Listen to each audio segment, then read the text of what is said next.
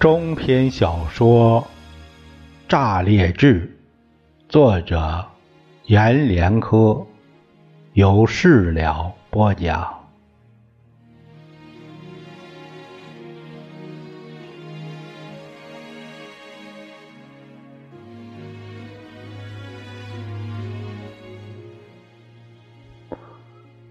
正午时，明亮回到家。一家人的喜悦都炸在脸上，屋里和院里，雪有磨脚的厚，走路的拔雪声就像一脚脚踩在油炸果片的香雾上，到处都喷着油雾的香。朱颖。为家里请来的中年保姆是很会做饭的，她洗衣服、做饭的功夫深如不见底的渊。孔东德和朱颖不说话，他不认他这个儿媳妇。可朱颖有一天在家里没人的时候，突然朝他鞠了一个躬。叫了他一声“爹”，他惊吓的朝后退身子，直退到身后墙壁，无法再退时，他又追到他面前，鞠着躬，说：“你不认我这个儿媳妇，我就跪在你面前，跪死在你面前，也就不得不认将下来了。”为了笑，朱颖便替他请了那保姆，干净利索，四十几岁，看得出年轻时的水韵还含在他的年龄里。满头乌发，脸上并没有多少皱纹，只是身子稍有些富态，圆胖的，不再像年轻人那样。苗条和走路跳起来的飞。保姆住在院角的一个房子里，每天不声不响的做饭、洗衣、扫院子，让孔东德过得和当年的地主一样。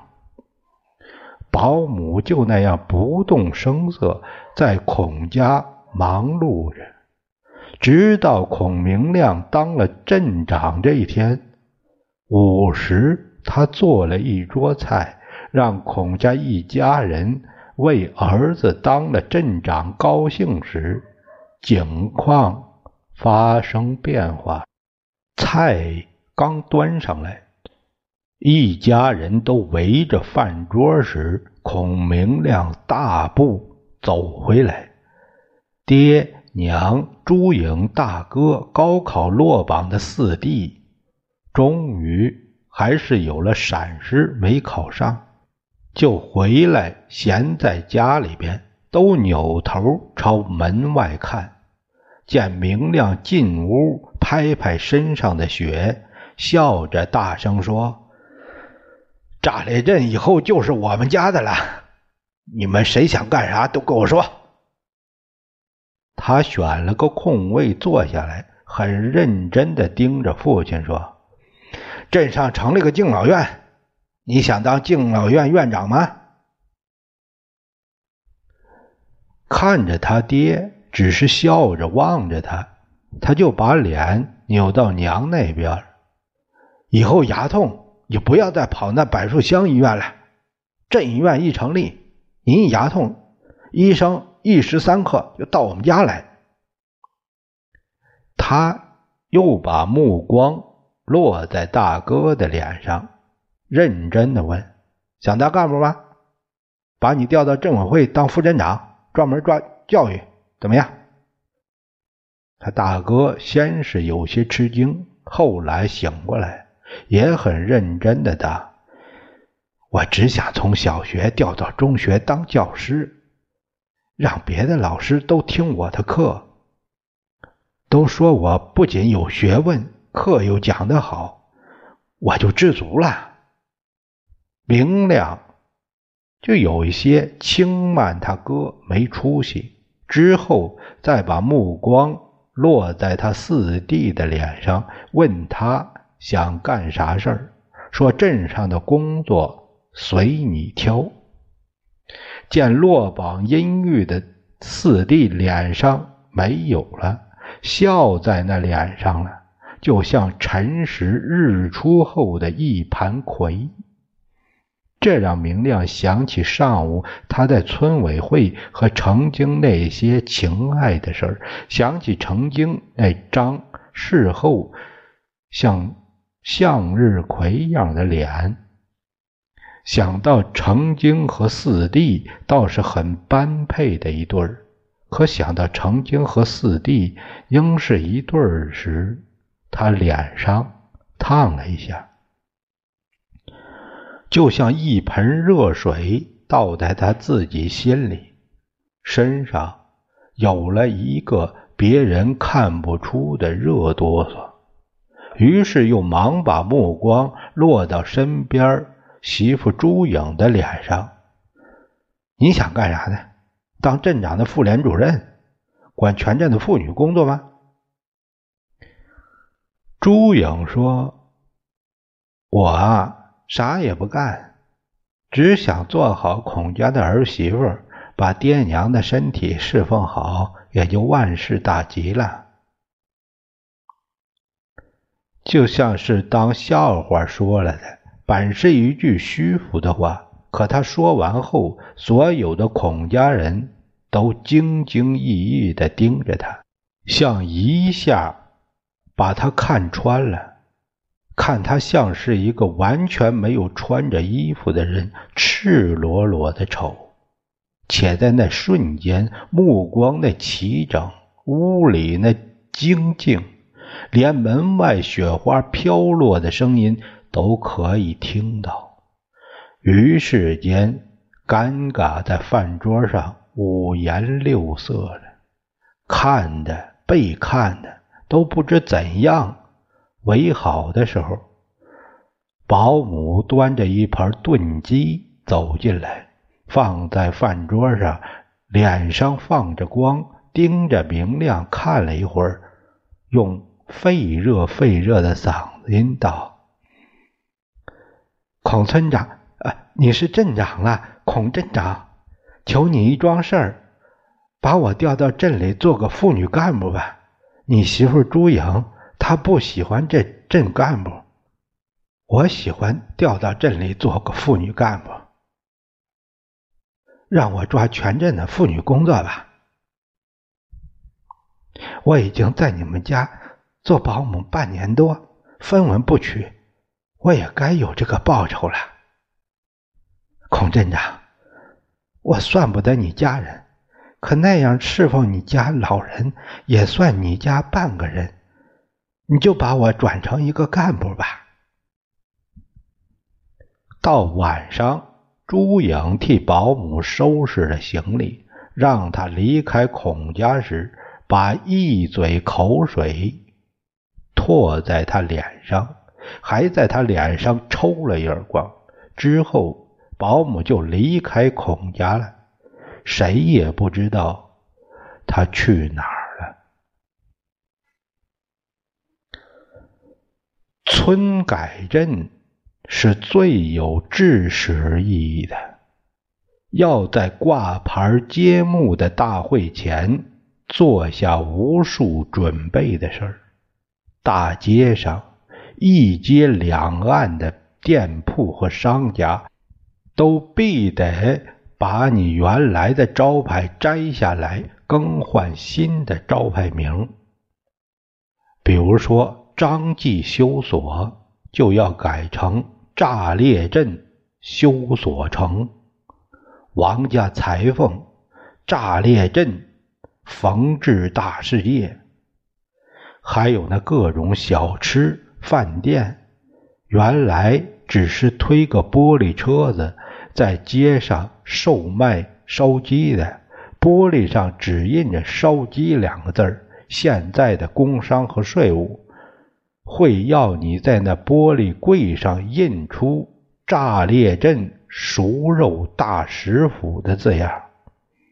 卖烧饼的，那就叫炸裂镇烧饼大王；开面食小店的，那就得挂出炸裂古食府，或者是炸裂镇美食大都会这样的招牌。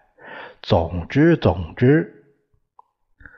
庞大鲜明的店名要气气派派、威威武武，透着村改镇的豪气和壮贺。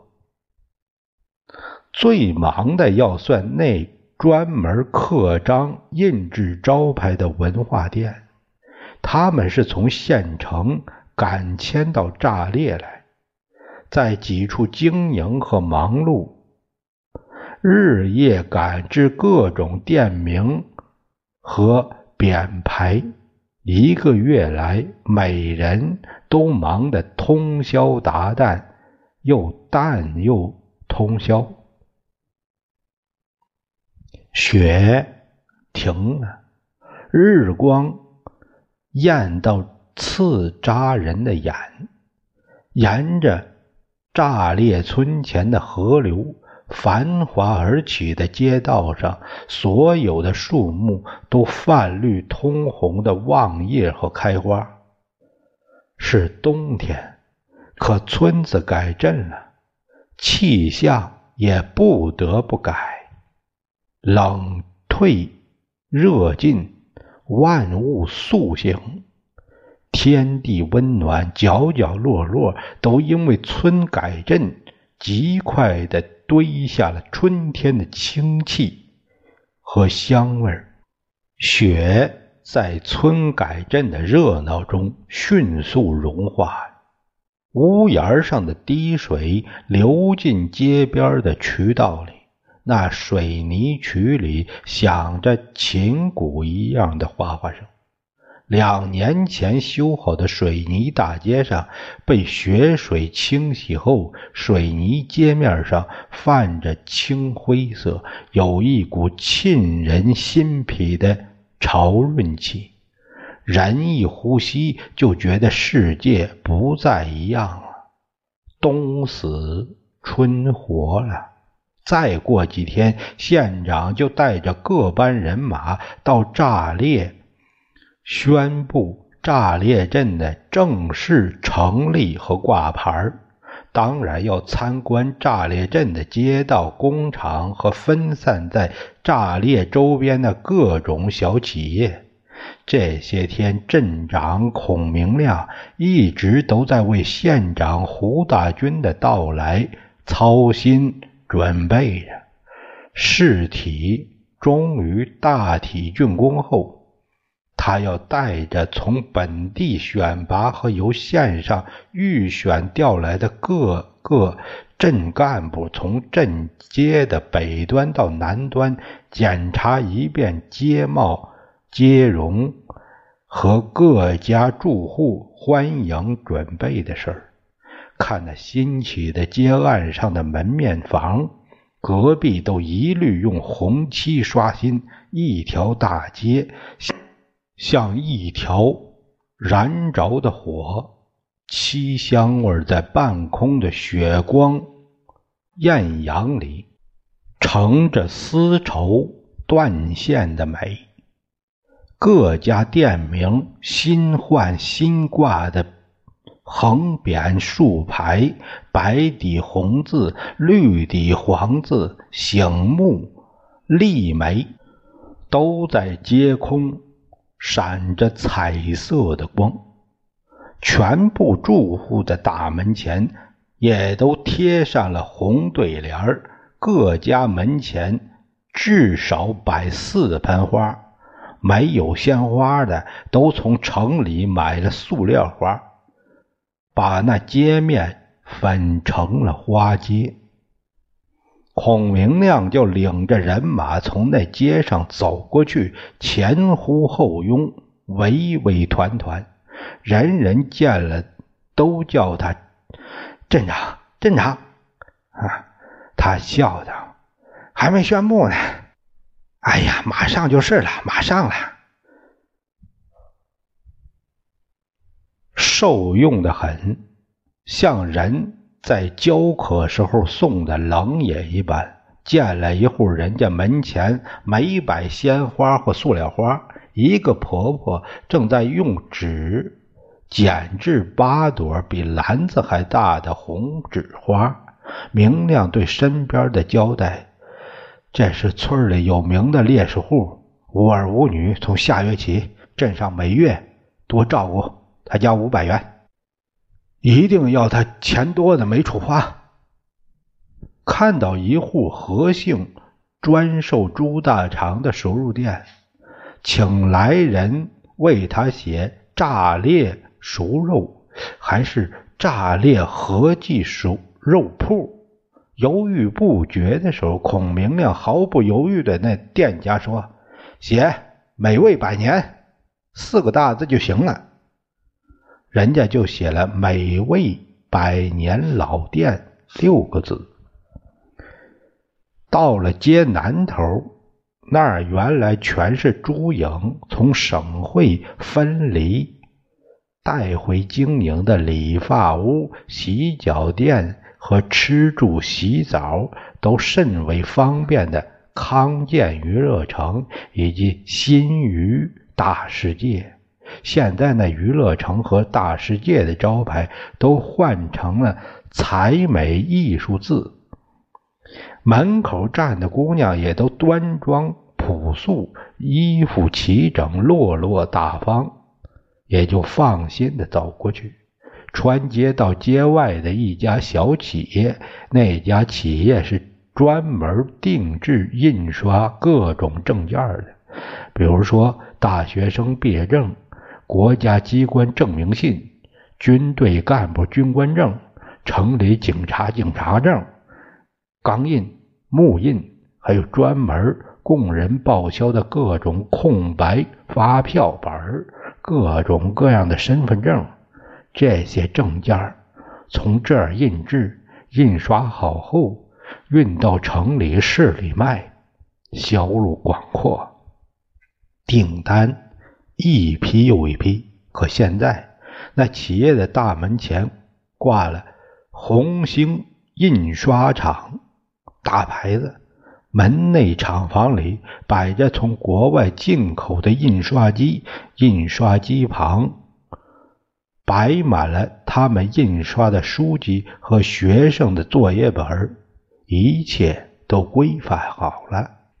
从车间奔腾而出的油墨香，就像六月天山野间的麦香味儿，领着人。去各个车间看了一圈，满意的走出来。正要走时，从脚下的一堆草里踢出几枚公章来，拾起一看，是县政府和市政府的大原印。明亮就把这印刷厂的厂长叫来了。厂长原是跟着明亮在铁路上卸货的，他过来叫了一声“明亮哥”，然后明亮就把那两枚公章给他看了看，把那公章砸在他脑袋上，又朝他身上狠狠踢了一脚，铁青着脸朝门外走出去。那人便像肠子断了一样，蹲在地上咧着嘴，一直看着明亮和他的人马消失在马路上，去巡查别的企业了。新镇工业有铁丝厂、电缆厂、水泥厂。印刷厂和城里乡间盖楼使用的水泥产品预制厂，家庭私企有从把收回的废轮胎烧焦制成塑料鞋底的制鞋厂，用废胶炼制水桶、水盆儿塑料碗的塑料制品厂和塑料玩具厂，还有纺织厂和农贸产品加工厂。加工厂设在河对岸的一个院落里，山货就像木耳、核桃、香菇等，泥土芳香的走进去，出来就成光鲜亮丽的猴头燕窝了。胶炼厂进去的都是从市里、城里收回的胶鞋底、旧皮鞋，出去就成了城乡重新使用的水桶、脸盆、牙缸了。也许某个人喝水用的红绿塑料杯，前身就是他自己穿的胶鞋和拖鞋；一个人用的牙刷子，前身是专门。统通堵塞厕所的胶木棒，还有一家新闻故事加工厂，厂主是当初梦魇走夜捡到一个破喇叭壳的杨宝清。他是识字有见识的人，读书读报的，因此。他就近水楼台，在那个年代，全国报纸杂志都春暖花开、枯木又绿时，领着儿女们用剪子、浆糊、彩色圆珠笔订了无数的杂志。报纸每天把发生在南方的新闻换个时间地点，剪剪贴贴，红笔勾画之后，由他的学生重新抄一遍，寄到北方的报社去。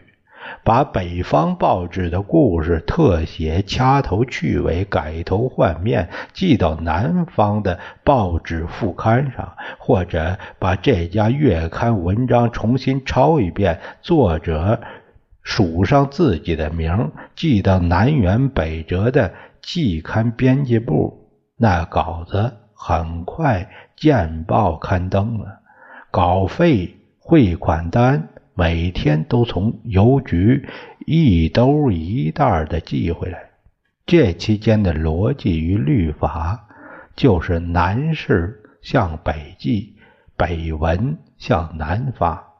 把沿海的故事改为中原，寄到西北那方向，再把西北的故事改为南方的事儿，寄到沿海去。见报发稿率。百分之九十八是炸裂新镇有名的新闻故事厂，稿费汇款单每天都硕果累累从邮局送到他家里。总之，炸裂镇没有闲人了，没人种地了，家家企业，设设工厂，让这个新镇。沸腾的，就像是煮沸的水。每天天空中从烟囱升起的黑烟和红火，把空气烧得焦焦燎燎，昼昼夜夜都有刺鼻的焦味和水沟里的腥臭味可家家舍舍都习惯了那味道，下一场雨把那味道洗了一洗。清新会让他们几乎人人感冒和不快，于是这医院又忙将起来了。病人多的和学校的学生一样，病人多了就需要有自己的制药厂和药瓶包装加工厂，加工厂多了，税收、卫生又忙起来了。税收多了，镇长就忙上加忙了。每天都忙着新企业开工的揭幕和剪彩、吃饭和握手。后来回忆起炸裂最初的工业发展、资本积累的雏形期，孔明亮对我说了天断地绝的一句话：“好年月呀！”用剪子浆糊都能建一家新闻故事厂，以后怕再也没有那样的年月了。